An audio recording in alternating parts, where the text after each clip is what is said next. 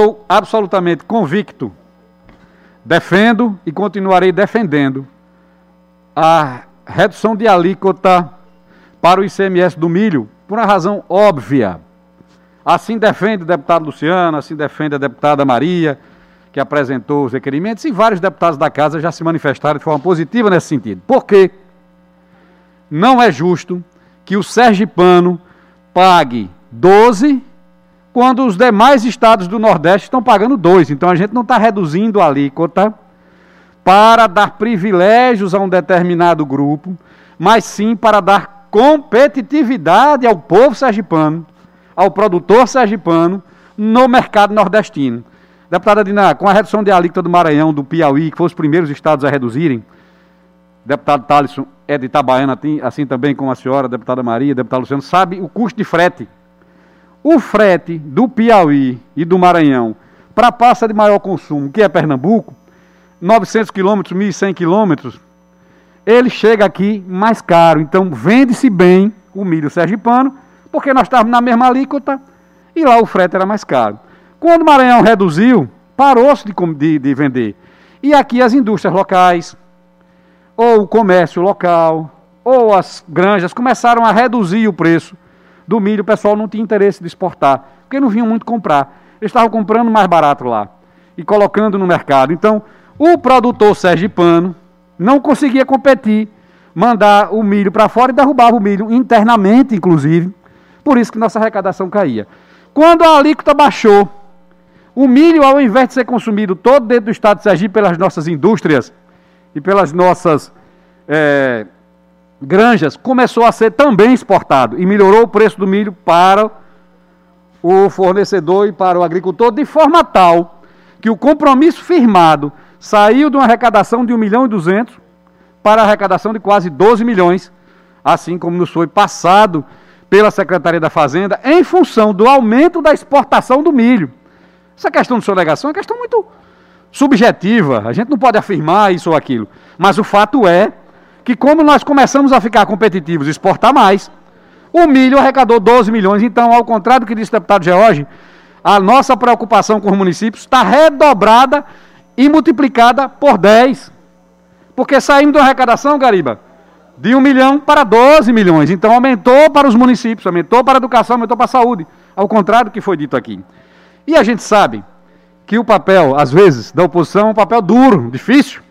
E quando você encontra uma austeridade fiscal, aonde, em função das arrecadações de impostos, que são as mesmas dos últimos anos, e o governador consegue botar folha em dia, pagar décimo em dia, convocou 530 concursados agora aqui, porque só se paga salário de servidor e só se bota a polícia na rua e, e, e, e agente penal com arrecadação. Sem arrecadação, não bota. Dentro do limite da responsabilidade fiscal. Para prestar um serviço melhor à sociedade, a segurança pública sergipana tem dado bons resultados. Quando a gente vê pró-rodovias, nós estávamos juntos ali em Riachuelo, dando ordem de serviço, em tantos e tantos lugares, Laranjeira, Fafém, etc. Lá, o deputado George também foi para a inauguração e veio um pró-rodovias atuante, ordem de serviço, sexta-feira, lá em Brejo Grande, que maravilha, né? Pacatuba, Brejo Grande, 25 quilômetros, talvez a rodovia mais debatida e mais reivindicada ao serviço foi dada. Então são mais de 100 milhões só de recursos próprios investidos nessa linha. Isso só se faz à base de imposto. Então, pelo amor de Deus. A intenção parece que a intenção da oposição é vou reduzir a arrecadação, que é para ele não poder fazer as obras, não poder fazer os impostos, não poder inaugurar escolas, não poder fazer a Orla Sul, tornando a, talvez a orla mais extensa, a mais bonita do Brasil, é de Sergipe já tem uma orla fantástica, já tinha uma primeira etapa, agora tem mais quatro em andamento. A gente vê a pandemia controlada, 72 horas sem óbitos, e a turma continua atenta. E um leite de UTI, ele contratado, se tiver ocupado é 4 mil. Se tiver vaga, é 3 e pouco. Porque a equipe está lá, está disponível. Os equipamentos estão lá. E custa ocupado e desocupado. Então, tudo isso tem uma razão de existir. Não é verdade que a gente fecha os olhos para os municípios. Muitíssimo pelo contrário. A gente abre os olhos para o desenvolvimento, para a austeridade fiscal, para o controle efetivo, para o pagamento em dia, para a convocação de concursados, para a abertura de novos espaços. Vão voltar às aulas.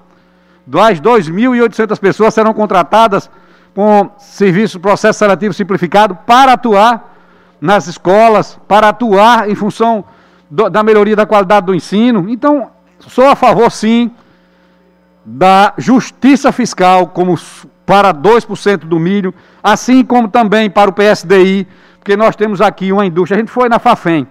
A Fafem hoje está distribuindo, saem por dia em torno de 70 caminhões carregados de fertilizante nitrogenado, amônia, ureia e etc. E sulfato de amônia. Você vai para essa fábrica que foi instalada de cerâmica aqui em Socorro, saem também 70 caminhões diariamente carregados de lá. E é a base do PSDI. Mas o caminhão abastece aonde? O caminhão não compra pneu, não usa mercadoria, não traz motorista, não traz o cara para embalar, não trabalha com as pousadas, com os restaurantes, com a alimentação. Então, tudo isso gera impostos indiretos.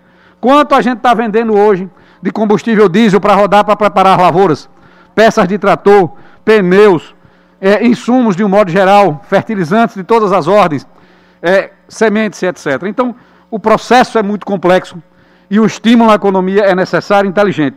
Quando a gente diz aqui a proposta de fortalecimento e redução dos custos da companhias aéreas, o que é que nós estamos querendo? Exatamente o mesmo discurso. O que é que o governo fez para ajudar o setor do turismo, que foi quem mais sofreu nesse período de pandemia, ou de eventos? Precisamos reativar as oportunidades estão abrindo. Se você reduz a alíquota, barateia a passagem, o que é que você bota aqui dentro de Sergipe? Mais turista, que vai recolher ISS, que vai consumir nos bares, hotéis e restaurantes, pousadas e toda a atividade econômica do terceiro setor, que é uma indústria sem chaminé e que produz e gera emprego importante. Então eu queria dizer que a gente precisa ter essa, essa visão. A defesa não é uma defesa à toa, não é uma defesa insensata pura e simplesmente por uma função, mas sim pensando nos resultados que estão acontecendo, nos números que estão sendo apresentados e na possibilidade de que a gente veja o nosso Estado cada dia mais se desenvolvendo e crescendo.